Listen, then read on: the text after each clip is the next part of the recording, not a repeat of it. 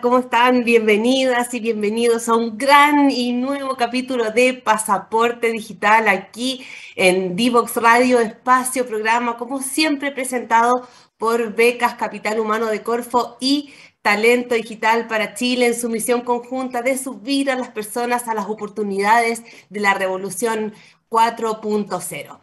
Hoy vamos a tener programa súper entretenido eh, dedicado a la automatización de pruebas de software. Vamos a hablar de qué es, para qué sirve a la hora de asegurar la calidad del software.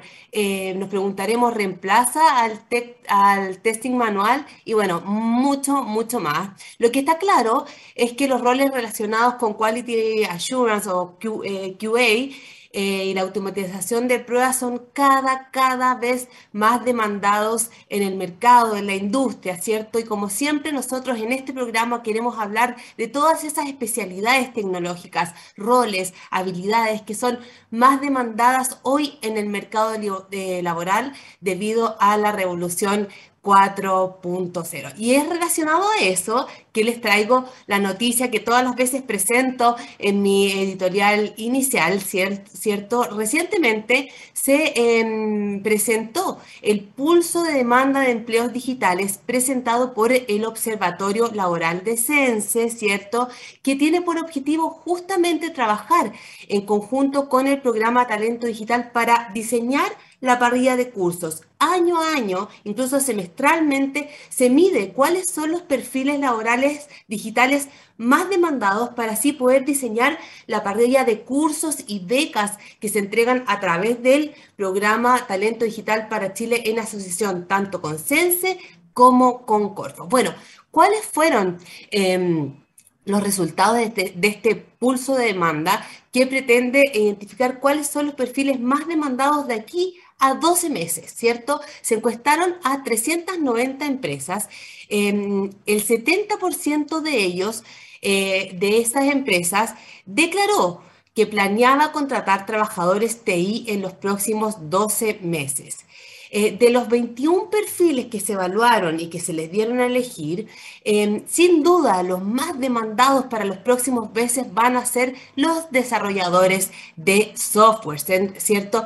El, número uno, desarrollador de software, desarrollador full stack, desarrollador backend, eh, front-end y después está el ingeniero de software. ¿Quién se llevaría el tercer lugar, cierto? Si eh, tenemos primero a los desarrolladores, después tenemos a los ingenieros, ingenieros de software, los analistas QA, ¿cierto? Después tenemos los analistas de sistema, después los project manager, data engineer, analistas funcionales y en el número 11, automatización de pruebas, justamente el número que vamos, el, el, tema que vamos a estar hablando hoy, ¿cierto? Entonces nos encontramos que el mundo de la calidad del software, del testing, de la automatización de pruebas se encuentra en el de los perfiles más demandados hoy, en conjunto con este mundo que es casi hermano, ¿cierto?, del desarrollo de software. Es como un poco lo mismo, decimos que de alguna manera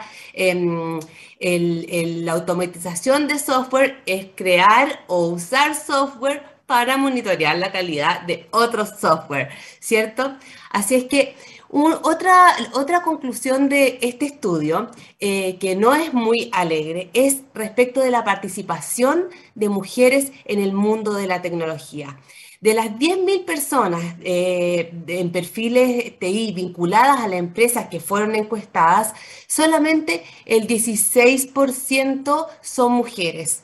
Em, esto es algo que sin duda el programa Talento Digital para Chile y otros tantos eh, programas eh, en Chile están tratando de impulsar, ¿cierto? Porque sabemos que las mujeres en tecnología eh, no solo son un aporte, al igual que los hombres, sino que además es una tremenda posibilidad para las mujeres para poder insertarse en el mundo laboral con condiciones, eh, con condiciones de trabajo muy buenas, a veces con mucho teletrabajo. Entonces queremos impulsar fuertemente. Pero hoy vamos a romper ese patrón sin duda y tenemos dos mujeres pero secas en el mundo del testing, del QA y de la automatización. Hablando de que hay pocas mujeres, hoy día quisimos traer a dos mujeres. ¿Quiénes son? Se las voy a presentar al regreso de esta pausa. No te quedes fuera. Conversaciones de futuro para Latinoamérica. Latinoamérica. Cada martes y jueves a las 9 de la mañana en LATAM 2050 con Ángel Morales. Somos divoxradio.com.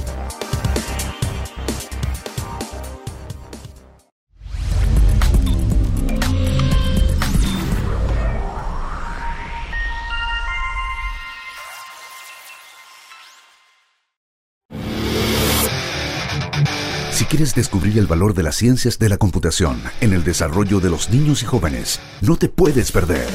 Día Cero. Día Cero. Todos los jueves a las 18 horas, junto a Belén Bernstein y sus invitados. Día Cero. Volvemos aquí en Pasaporte Digital para hablar de la importancia de la automatización de pruebas, ¿cierto? La prueba es una parte esencial del proceso de desarrollo de software. Los testers prueban el software, descubren errores y ayudan a mejorar la calidad del producto final. Y ahí entra, también ha entrado después todo el tema de la automatización de pruebas, que en sencillo les decía es crear o utilizar herramientas de software, de software para probar otro software. Les decía también, ¿cierto?, que en el mundo TI hay muy baja participación de mujeres, así que hoy quisimos ponerle power femenino eh, y decir que son pocas, pero buenas. Em, les presento de inmediato a nuestras súper invitadas que nos acompañan hoy. La primera de ellas es María José Adrián, quien es Agile Coach y especialista en calidad del software. Además, es docente en Kibernum de los cursos de talento digital para Chile y Corfo en el curso de especialización de automatización de pruebas. Hola María José, ¿cómo estás? Hola, ¿qué tal? Buenas tardes a todos. ¿Todo bien por acá? contenta, muy contenta de estar en el, el programa. Genial. Y nuestra segunda invitada es María Paz Aravena, ingeniera QA en Banco BCI y es estudiante del curso de automatización de pruebas de talento digital para Chile y Corfo dictado por Kibernum, es decir, es alumna de María José. Nos encantó porque es un tema experiencial. Hola María Paz, ¿cómo estás? Muy bienvenida. Hola, buenas tardes. Espero que todo se encuentre bien. Muchas gracias por la invitación.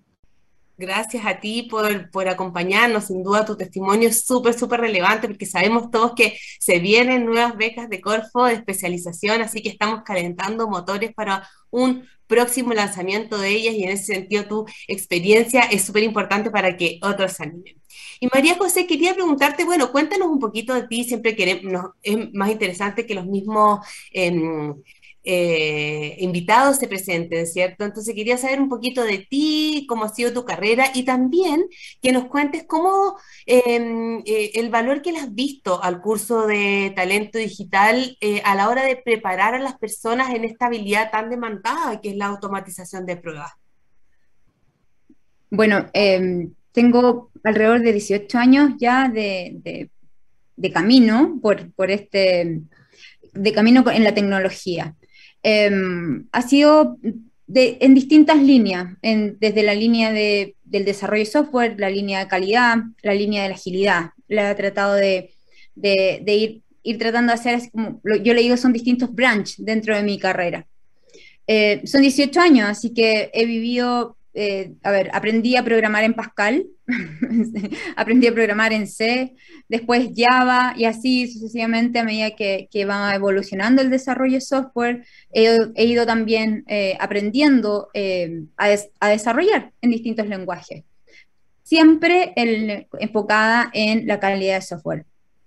Hace 13 años muy fuerte, ya entré a la línea de, de calidad de software y lo primero que empiezo a ver era que, claro, el software era un producto que era obviamente hecho a la medida siempre, pero de repente los desarrolladores ponían un poquito más de su, em, como de su cosecha, sin tanto o sin tanto respetar un poco el requerimiento del usuario o si al, usuario le satisfacía o no eh, tener em, lo, que, lo que estaba haciendo el desarrollador.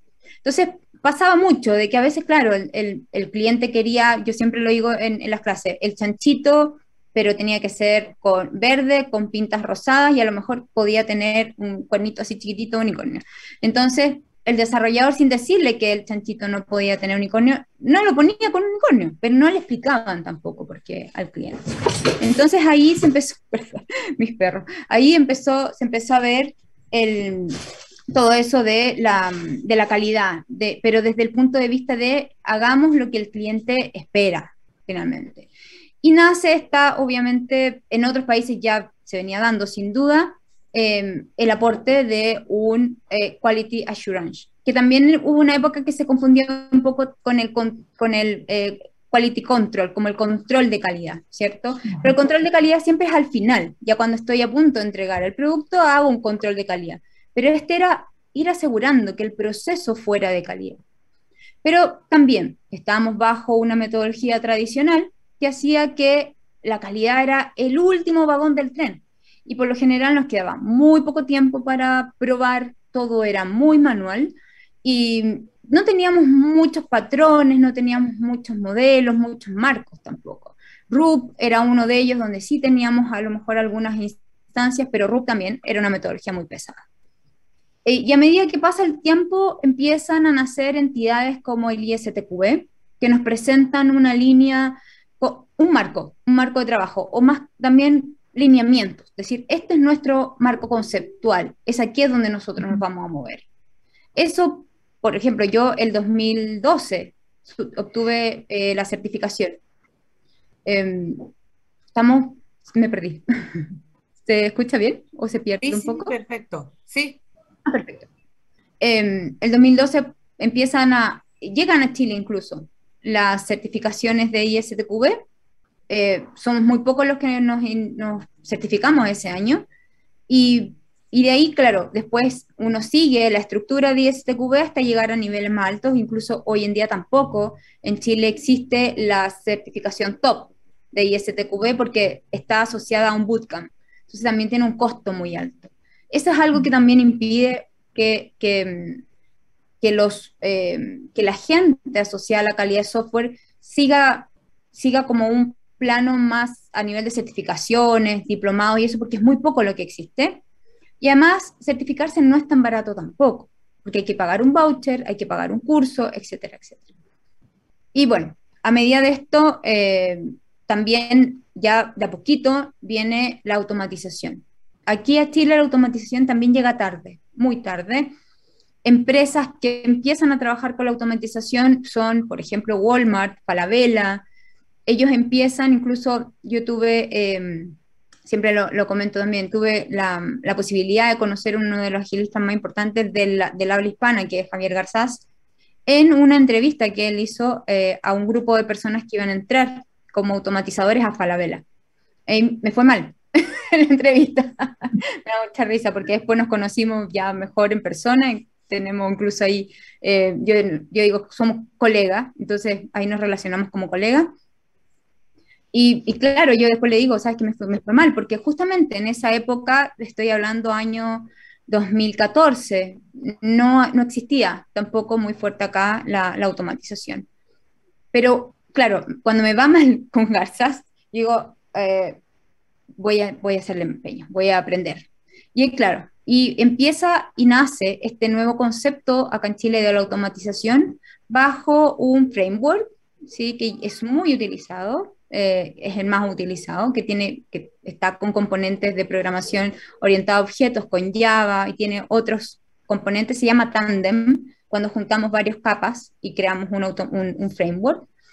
Y, justamente ahí es cuando ya pega muy fuerte y hoy en día nos damos cuenta de que es el boom en, en, en todas las empresas, todos, todas las empresas de alguna u otra manera desarrollan software, todas sea de manera externa o sea de manera interna. Entonces, todas las empresas que desarrollen software necesitan alguien que asegure la calidad de ese software. Y hoy en día, además, como existe todo un proceso de DevOps, justamente, el DevOps está basado en pruebas. Entonces, necesita que todas estas pruebas automatizadas caigan en, este, en esta línea que también le llamamos pipeline de, eh, de entrega inmediata, de entrega integrada, para además hacer eh, la entrega de un, software de calidad. No solamente que, no solo un software que satisface 100% al cliente, entrega todo el valor que el cliente necesita frente a su, a su producto, sino que además está garantizado de que es un producto de calidad y que va a fallar poco cuando esté en producción. Y bueno, eso es, yo no sé si me fui, te contesté todo, pero de repente me voy con la... Pero hago ahí todo un resumen finalmente de mi carrera y, entre cómo ha ido evolucionando eh, acá en Chile sobre todo, porque podemos ver eh, en Estados Unidos hace muchos años, ya India, muchos, muchos años que existe la calidad de software. Ellos han sido los pioneros en todo esto, sobre todo la gente de la India tiene mucha experiencia en calidad de software. Y yo siempre, siempre digo, lo que pasa es que la gente de la India tiene mucha experiencia en calidad de software porque hace mucho software y de repente esta producción de software a veces no tenía mucha calidad. Entonces necesitaban hacer algo para poder entregar el software de calidad. Entonces ellos también son muy expertos. Claro. Justamente una de las primeras preguntas que te iba a hacer era cómo había evolucionado, ¿cierto?, el mundo de la calidad de software. Creo que hiciste un, tremendo resumen, pero cuéntanos también cómo ha sido tu experiencia, muy en breve, eh, de, dictar el curso de automatización de software en talento digital. Imagino que es una experiencia súper relevante. ¿Quiénes llegan? ¿Cómo, ¿Cómo han ido eh, evolucionando? ¿Cómo ves la demanda por ellos también en el mercado? Mira, eh, primero los chiquillos son, ay, son todo un amor, yo los quiero tanto a todos, de verdad. Eh, fue un curso increíble, todos asertivos, todos con muchas ganas de aprender. Eh, como le digo yo, e, ellos llegaron con open mind y como esponjita, absorbiendo todo. La, la importancia hoy que en Chile exista este tipo de programas es porque hoy en Chile estamos, por así decirlo, muy pobres de esta línea de, profesionales. Los desarrolladores están a tope, los, eh, sobre todo, como decías tú, por eso es el, es, el, top de línea de los desarrolladores full stack, porque obviamente construyen todo un tipo de software que se llama, en un tipo que se llama modelo vista controlador, por eso se llama full stack, porque cumple con todo el, el proceso. Tenemos muchos desarrolladores front-end, mucha gente asociada también a la, a la experiencia de usuario, ¿sí? Pero en calidad de software nos fuimos quedando atrás. Incluso eh, yo pertenecía a un, equipo, un grupo de, de, digamos, una comunidad que era Qualovers, incluso traté y fuimos muy, muy, eh, en, en, época de pandemia tratamos como de impulsar bastante, esto, es, esto era en España. Eh, por, lo mismo, porque todas las empresas, como te decía, son desarrolladoras de software, todas, hasta la más mínima. Si tú me dices, ah, pero en Gasco, Gasco desarrolla software, Copec, Copec desarrolla software, eh, Telefónica desarrolla software, todas las empresas desarrollan software, hasta, no sé, tú puedes decir un, un profesional que quiere hacer su, eh, su tiendita, tiene que desarrollar un software porque va a ser una aplicación. Somos omnicanal, hoy todo es omnicanal, todos necesitamos desarrollar software. Por ende, necesitamos garantizarlo. Y QA quedó muy, muy, muy atrás en Chile, muy atrás. Y hoy en día está la demanda de QAs y automatizadores, lo vamos a llamar así, ¿cierto? Lo vamos a diferenciar entre QA y automatizadores. Tienen muchos nombres, pero lo vamos a diferenciar así. Es tanta la demanda que hoy necesitamos programas como los de talento digital porque necesitamos reconvertir muchos QA que obviamente quedaron como, eh, que se dice que son QA manuales, pero fundamentalmente son QA más funcionales, necesitamos convertirlos a la automatización, necesitamos llevarlos para allá. ¿Por qué? Porque no solo Chile el que está demandando. Yo puedo, soy, doy fe de que muchos de, a muchos, eh, tanto yo creo de los chiquillos como también a mí, nos pueden llegar entre 5 a 10 solicitudes de aplicación para empresas, trabajo 100% remoto, necesitamos un automatizador que tenga experiencia en esto, Entonces, además, hoy en día se están nivelando las rentas. Hay muchos que hoy se denominan SDET, que son los Software Development on Test, que también es el otro nombre que le dan a los automatizadores, que equipara renta con un desarrollador. Entonces, imagínate, es un mercado, pero que está abiertísimo. Mientras más experiencia tienen los chicos, mientras más herramientas conocen, más plata van a ganar. Eso yo les decía a los chiquillos. Y María Paz, por ejemplo, y, María Paz tú, podría ser de las que se, cataloga que venía del, del, QA manual y se está pasando la automatización, ¿así lo podríamos definir o no? ¿O no es tan así? ¿Cómo ha sido tu, un poquito tu carrera, muy en breve, pero cómo aporta este curso a lo que tú ya venías haciendo? Mira, yo llevo aproximadamente nueve años trabajando en informática será unos ocho años en QA, pero partí, como dice María José, como un QA funcional. Y de ahí pasé a hacer un testing de código, que es como un QA técnico, pero estático. Es revisar el código a mano, así. ¿Qué, falla puede tener? Y también vi algunas, trabajé con algunas herramientas que vimos en el curso, que eran para pruebas de rendimiento o pruebas de API. Entonces, para mí, yo tenía ese foco de poder conocer las herramientas de automatización porque siempre teníamos la traba, o varios QA manuales tenemos la traba de la, de la programación, como un miedo, una resistencia al cambio, como quieras decirle. Entonces, al estar en este curso, eh, como que rompiste ese paradigma, ese, esa tranca que tú tenías y empezaste a ver la materia.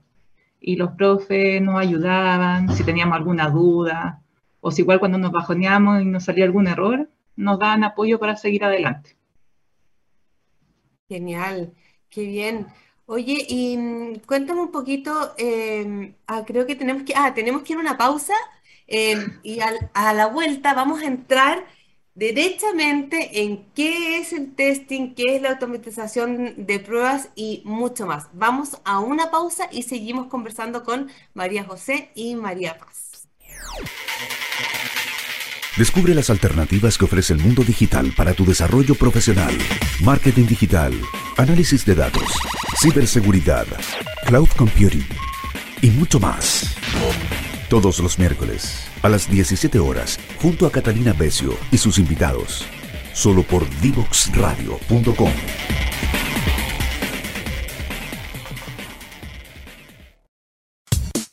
Divoxradio.com. Codiseñando el futuro.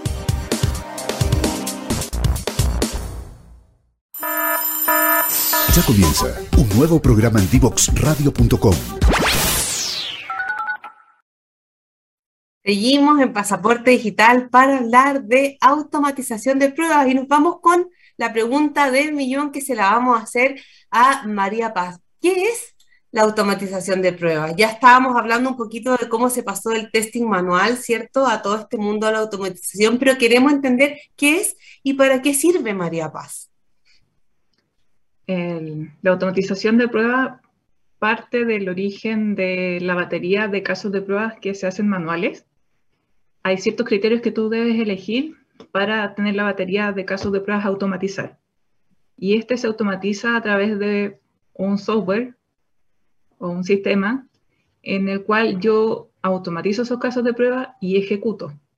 Y al ejecutarlos, automáticamente yo veo los resultados si son positivos o negativos si te sale algún error, etcétera. No sé si la profe me puede complementar ahí más con, el tema.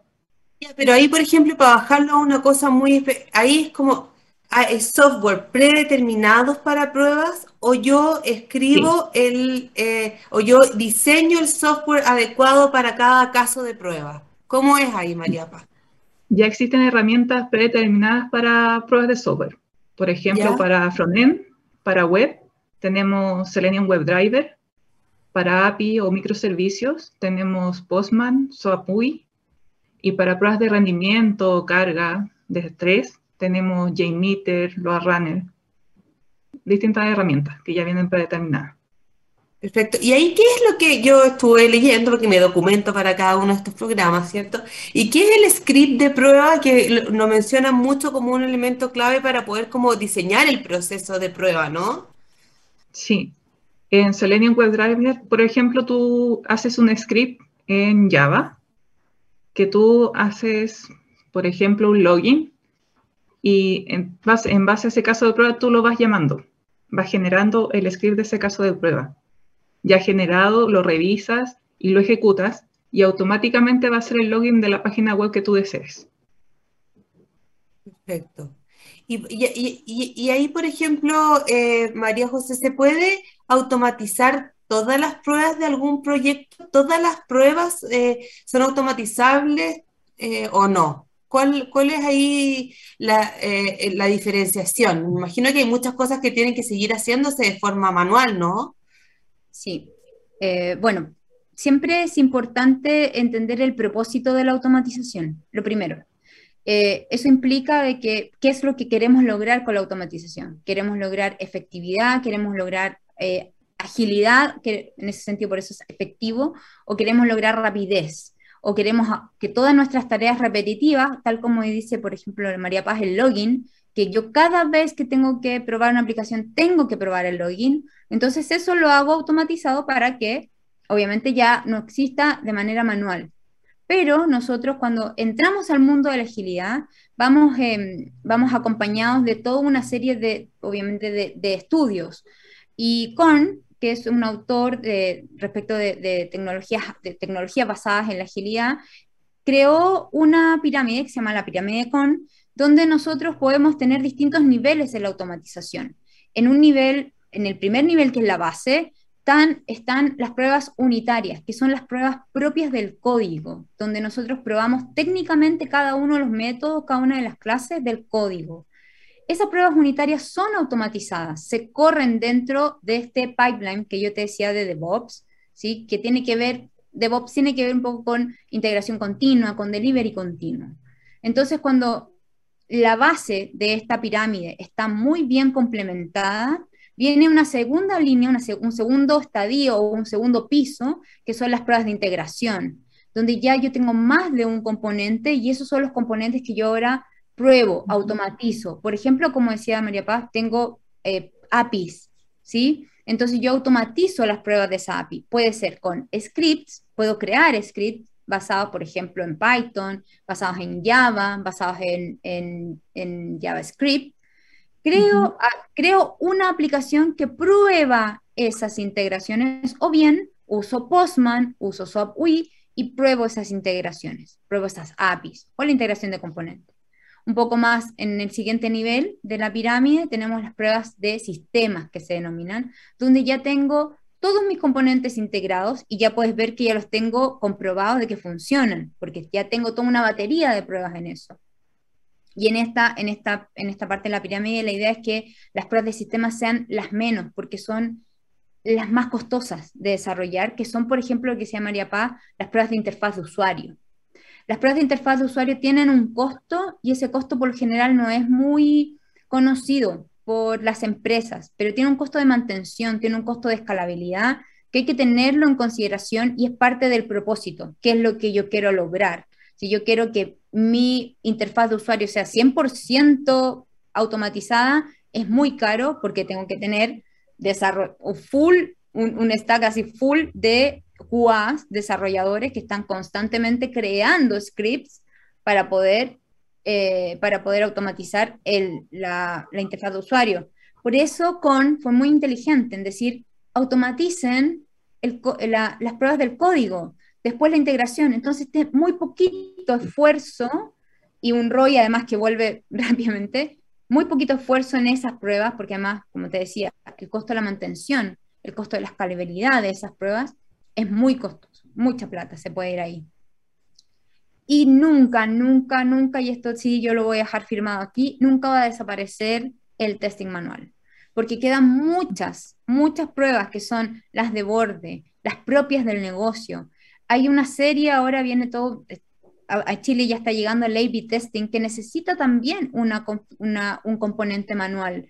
El negocio necesita ser validado también con la expertise de un, de, un, em, de un asegurador de la calidad que vaya y manualmente revise qué está pasando, lo que el cliente necesita que pase. Por lo tanto, nosotros por lo general siempre decimos, cuando hablamos de automatización, tiene que haber un 90% de pruebas a nivel unitario. Imagínate que el 90% del código del software ya tiene pruebas unitarias. Implica de que ya llegaste con un 10% nomás que te queda por probar, ¿cierto? Entonces ahí tienes que ir jugando con esos porcentajes a medida de, eh, de la capacidad que, y, de, los skills que tienes en, la gente de QA que participan en los proyectos. Perfecto, claro, incluso eh, tú mencionabas el tema de DevOps y, y, y sea instalando el tema de test ops, porque efectivamente también nosotros hemos hablado mucho en estos programas respecto de cómo ya los procesos no son tan disgregados, ¿no? Son integrados y eso también tiene una serie de desafíos culturales incorporados eh, que son de alto desafío para las empresas y para los equipos. En ese sentido, por ejemplo, María Paz, ¿cómo lo ves tú que has como trabajado tanto en empresas externas de desarrollo de software, en empresas grandes? Ahí, por ejemplo, el, rol del tester imagino que ha sido como más, eh, un poquito está ya más transversal, que trabaja desde o sea, en el mundo de los desarrolladores, ¿cierto? Sin duda, cada vez más de la mano con, porque no se trata de entrar al final del proceso y destruir el software que se hizo previamente, ¿no? Y por otro lado, con el mundo de operaciones, imagino que este es un rol que se ha ido convirtiendo, como tantos otros en el mundo del TI, cada vez más transversal. Incluso imagino que deben tener que conversar en algún punto con la gente de UX, incluso eh, este, hasta ese punto, ¿no? ¿Cómo es María Paz? ¿El rol cómo se puede mover en, esto, en, este distinta, en esta habilidad comunicacional y de, del día a día con los distintos equipos del negocio que intervienen en el negocio finalmente? Claro, como bien dices, hace años el QA solamente recibía el sistema ya listo y probaba ya para pasar al final de la etapa. Ahora con la implementación de las metodologías ágiles, DevOps, ya el QA parte desde la génesis del, sistema, de la toma de requerimiento, va participando junto con el desarrollador. Cuando el desarrollador eh, ya programa una pieza, ya puede probar el analista QA. Entonces, vas teniendo más conocimiento del sistema, cómo va a llegar a ser al final, tienes más, eh, eh, no entrevista, eh, reuniones con los, de operaciones, con las distintas áreas que conforman ese sistema de DevOps. Vas conociendo otras herramientas, ya que son parte de DevOps, los pipelines, como nombraba María José, cómo se automatizaban las pruebas en las distintas etapas de un pipeline y es, grato estar más metida porque absorbes más conocimiento en una metodología ágil y te sientes más comprometida con el equipo al partir desde el inicio, no como antes. Perfecto. Claro, porque ahí María José también está el tema de, en el fondo, de cómo ha ido cambiando la responsabilidad del tester. En el fondo, antes el tema de calidad recaía mucho en el, en el, en el tester y hoy de alguna manera también es como entender que la calidad es responsabilidad de todos, no solo de un individuo o de un rol, ¿no? Así es. Con la agilidad ya tenemos esa, esa frase, que, que una de las primeras frases que uno eh, empodera a los equipos diciendo eso mismo. Eh, la calidad ahora es responsabilidad de todo el equipo, de whole, team. Entonces, eh, nosotros, y todo el tiempo, ¿sí? Entonces ya no es, em, no es solo el, el QA como, y, eso es muy, es, muy bonito porque el QA tampoco es alguien que introduce o verifica que esto tenga errores, sino que cuando ya estamos desde un principio, nosotros aportamos y apoyamos en decir cuáles serían los posibles errores que podrían ocurrir en el software, porque ya tenemos toda esa expertise, ya hemos pasado por, por, muchos negocios también. El, QA, por lo general, es alguien que, que conoce muchos negocios. Entonces, también tiene un raciocinio, hay un sentido común y hay un apoyo en ese sentido que hoy se denomina el advocate, ¿sí? Donde nosotros están, y, y se habla mucho también del chief left, decir que el QA va hacia más a la izquierda por lo mismo, por ir hacia, hacia la génesis del software. Y cuando se mueve hacia allá, podemos ser, obviamente, eh, todo es dar toda esa, esa mm, consultoría o asesoría de decir, mira, el software puede fallar aquí, o la idea de ese software puede fallar aquí, aquí, aquí, aquí. Entonces, pongamos ojo, y de ahí nace también el aporte y el apoyo en este pipeline que digo yo, que, decimos ya todos de, de, toda la línea de pruebas que va de la mano con la pirámide de Kwan, justamente. Si tú ves eh, cuando se crea una pieza de software, se levanta hacia, hacia un sistema, por ejemplo, con GitHub, y después con, se, verifica el código y cuando se está verificando el código se está verificando que se hayan eh, construido la, cantidad de pruebas necesarias y etcétera, etcétera, y se va siempre con la línea de eh, justamente la integración continua y el delivery continuo te exigen estar probando constantemente el software. Y ahí, ¿cómo, cómo uno le...? Porque, por ejemplo, DevOps venía de, de todo el tema de como la eh, de, un poquito los problemas que había entre los, los, developers y los de operaciones, ¿cierto? Que tenían que como que pasar a producción, pero nosotros queremos verlo como desde el punto de vista positivo. ¿Qué, qué de positivo hay? Porque a nosotros nos ven muchos desarrolladores de software. Em, ¿qué hay de positivo en el mundo de la automatización de pruebas para quienes ejercen el rol de eh, desarrollador de software y que a lo mejor no han entrado al mundo de la automatización o a procesos que son más agile, más DevOps. Eh, ¿Cómo les podemos decir a ellos que esto como que vale la pena integrarse con los equipos de automatización de pruebas también, no? Sí, de todas maneras. Eh, mira, qué satisfacción más grande es que la pieza de código que tú construiste sea valorada, sea de calidad y el cliente esté, pero feliz porque lo que hiciste fue un producto de calidad. Y nosotros estamos para apoyarte, para apoyar al desarrollador y decirle, más que decirle, sino que eh, asesorarlo dónde podría fallar desde el punto de vista funcional también. Entonces, cuando él tiene toda esa información, es capaz de, sin duda, de ser un software con mucha mejor calidad. Pasaba mucho eso antes. El desarrollador no tenía toda la información para desarrollar, pero ahora como estamos todos, juntos, trabajando de manera eficiente, hacemos en conjunto un software también eficiente de calidad. Yo siempre, siempre he dicho, nosotros los jugadores no somos los enemigos del desarrollador, por el contrario, nosotros tenemos que ser, eh, y tenemos que ir codo a codo, tenemos que ser los, los, mejores amigos, porque sin duda, el que construye es el desarrollador. Y yo siempre he valorado mucho eh, el desarrollo de software porque el desarrollador no solo construye software, sino que está dando a luz un hijo. Entonces, imagínate qué cosa más linda cuando funciona, cuando no hay errores, cuando no se cae. Y ahí estamos nosotros, los QA, para ayudar y para apoyar en eso y empoderar también al desarrollador de que ese producto va a ser de calidad y finalmente tu código va a salir, pero en perfectas condiciones a, a producción. Y qué mejor que eso, ¿no?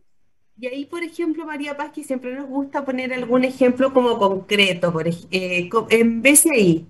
¿Cómo se, se, trabaja ahí, por ejemplo, algo concreto que tú puedes bien, así como el ejemplo mejor de trabajo en conjunto entre los desarrolladores y el equipo de QA y que impacta en tal cosa en el cliente, en tal servicio al cliente? Porque de repente como que lo dejamos en la teoría y nos cuesta ver SI tiene un tremendo, digamos, servicio. Entonces, ¿en qué podría, ponte tú, ese, esa buena o mala comunicación entre los equipos impactar, por ejemplo, en el servicio al cliente? ¿En qué línea? Para que también dimensionemos cómo afecta al negocio. Claro, BCI hace seis años empezó a implementar DevOps. Yo creo que fue difícil. Bueno, yo entré hace poco a BCI pero eh, romper ese esquema de que estaban todos separados fue difícil, pero se logró y en los servicios, por ejemplo, las páginas web o las aplicaciones de celulares, es mejor estar eh, al lado porque trabajamos en una mesa todos juntos. Entonces el desarrollador programaba y al tiro el QA revisaba si tenía algún error o algo. Y si faltaba algo de negocio, podías conversarlo directamente con alguien. Entonces, ese eh, fiato, compañerismo, poder interactuar entre todos, es mucho mejor para poder resolver problemas, por ejemplo, de una aplicación de celular de pago que tú tienes en tu celular. Perfecto. Claro, y eso, eso es, crítico y además súper super, super visible de cara al, usuario, al usuario final, digamos. Y, y, María José, ¿qué, otros, ¿qué otros beneficios tiene como para, para la empresa, digamos, el tema de la automatización de, pruebas, en términos, no sé, de costos, de cobertura. Yo me imagino que se ahorran también eh, un poco los recursos de las personas, porque hacer todo manual es, carísimo, eh, hacerlo 24, no sé, ¿cuáles son los otros beneficios que reporta para las empresas subirse al mundo de la automatización de pruebas? Y la otra pregunta, en, en dos en una. Eh, ¿pueden subirse empresas como de todos los tamaños o esto está como al alcance solo de empresas grandes como el BCI de, la que estábamos hablando? Voy a, voy a partir por la segunda. Eh, toda empresa que desarrolle una pequeña pieza de software eh, tiene que hacer calidad, sin duda. Y automatización, mejor todavía. No es caro. Hacer automatización no es caro. Hacer QA no es caro caro, digamos, se vuelve perder la confianza del cliente cuando falla tu software. Yo creo que cuando hablamos de costos, el mayor costo al cual la empresa se, expone es a perder la confianza del cliente cuando falla el software. Todos hemos visto fallas de software inmensas, eh, aberrantes, ¿cierto?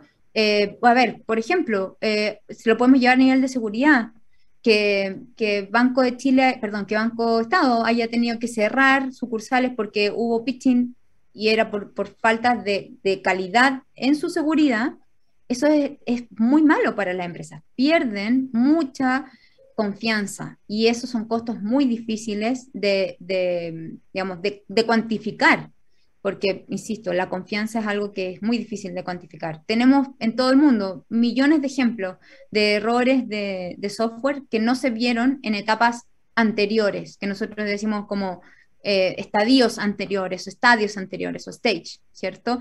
Entonces, también tenemos, una, tenemos varios números para, eso. Yo siempre digo, el número es muy importante, pero el, el costo de encontrar un error en producción, por lo general, es es 150% más caro de encontrarlo en un estadio anterior. Es decir, ya tienes, es decir, si tú encuentras ese error o, ese o esa ocurrencia o que vaya a ocurrir ese error cuando estás construyendo el código, costo cero. Cero. Pero si lo encuentras en producción, puedes tener un, digamos, un costo de 150% de lo que te costó construir el software. Entonces son cosas muy, son números muy grandes los que se manejan cuando, cuando yo dejo eh, de lado la calidad de mi software.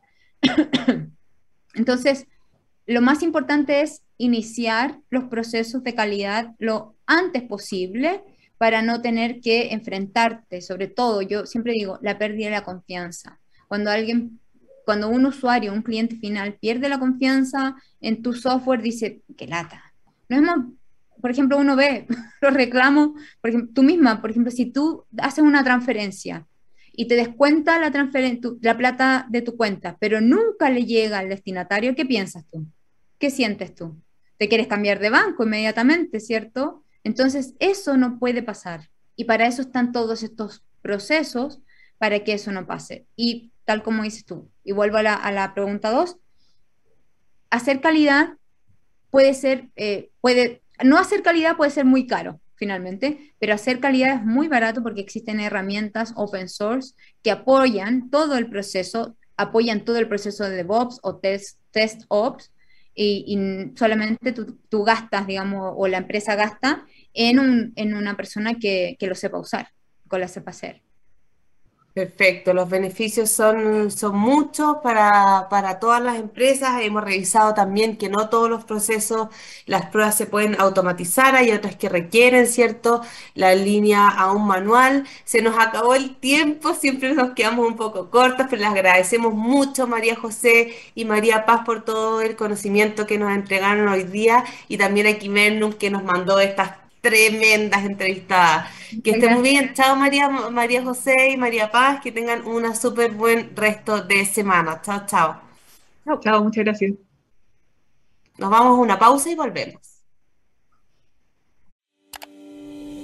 Chile es innovación. Es talento. Está en perfectas condiciones para dar un salto en su desarrollo. Para el año 2022, 133 millones de empleos serán creados requiriendo habilidades digitales. Chile es el país número uno de Latinoamérica en consumo de tecnología. El 22,2% de la producción es de origen digital. Debido a la crisis del COVID, 2 millones de puestos de trabajo se perdieron. Aún así, la demanda de profesionales del área digital incrementó en un 32%. Permanentemente, año a año, la tecnología cambia. Por lo tanto, las empresas, las universidades, los institutos de capacitación, los trabajadores, los trabajadoras, todos tienen que adaptarse a las nuevas tecnologías y todas las instituciones y todas las personas tienen que estar preparados para ese gran desafío. Y por esto, se está trabajando en un modelo único de colaboración público-privada. Por eso en Sofofa estamos doblemente comprometidos con talento digital, este espacio colaborativo donde convergen empresas, Estado, para colaborar y enfrentar juntos el desafío de la reconversión laboral. Lo que aprendí en Talento Digital fue un gran aporte para poder llevar a cabo un proyecto en el cual yo soy cofundadora y que implica el área de la salud mental y la tecnología. La metodología de Bootcamp es un proceso de entrenamientos cortos y muy intensivos donde el docente cumple un rol de acompañamiento y es el estudiante el que lidera su propio proceso de aprendizaje. El bootcamp fue muy bueno para encontrar trabajo, fue el puntapié para poder iniciar mi carrera como informático. Cerca de 2 millones de empleos en Chile son altamente rutinarios y por lo tanto con un alto potencial de ser automatizables. La reconversión de las personas dentro de todas las organizaciones en donde participamos es clave. Es algo que nos hace bien a las propias empresas porque seguimos evolucionando y seguimos mejorando las ofertas y los productos que le ofrecemos a nuestros clientes. La cuarta revolución industrial destruye ciertos empleos, pero construye otros. Y es importante que las personas puedan estar preparadas para migrar hacia esos nuevos empleos. Y ahí Chile tiene un potencial único en la región para seguir creciendo y desarrollando sus capacidades en materia de talento digital. Personalmente a mí me ayudó a cambiar, a conseguir un nuevo empleo, una nueva perspectiva. A la fecha, se han incorporado más de 200 empresas a este círculo virtuoso. Empresas que saben que el mundo privado también está llamado a formar, contratar y entender que de estas personas depende en gran parte que su estrategia de negocio sea sustentable, innovadora y competitiva en el largo plazo. El mundo vive una transformación digital y Chile se prepara para ser parte de ella. Súmate. ¿Quieres ser un protagonista?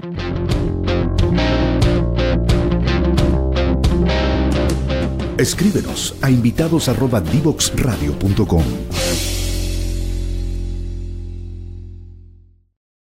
Qué buen programa tuvimos aquí en Pasaporte Digital. Estuvimos hablando de la automatización de pruebas de software. Estuvimos conversando como eh, cómo se ha pasado el testing manual a la automatización, los beneficios de ella, también cómo las culturas Agile y DevOps que requieren entregas constantes hacen necesario que el rol del QA esté presente en toda la cadena, no solo al final.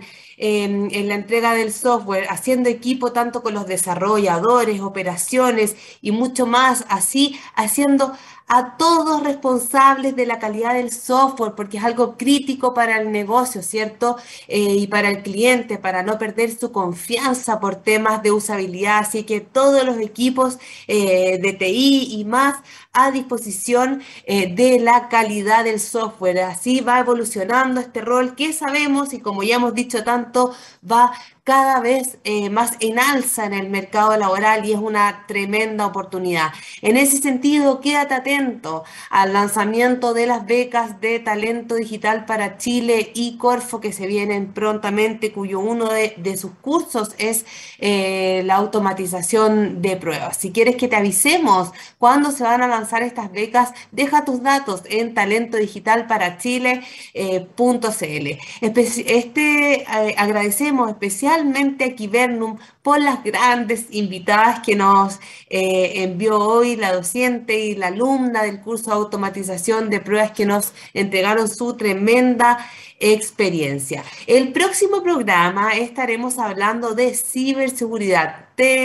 Así es que no se lo pueden perder. Nos vemos el próximo miércoles a las 17 horas, como siempre, en Pasaporte Digital. Recuerden seguirnos en las redes de D-Box Radio y pueden revisar todos los capítulos que se han perdido en eh. Los voy a estar esperando el próximo miércoles a las 17 horas, como siempre. Que tengan una excelente semana. Nos vemos.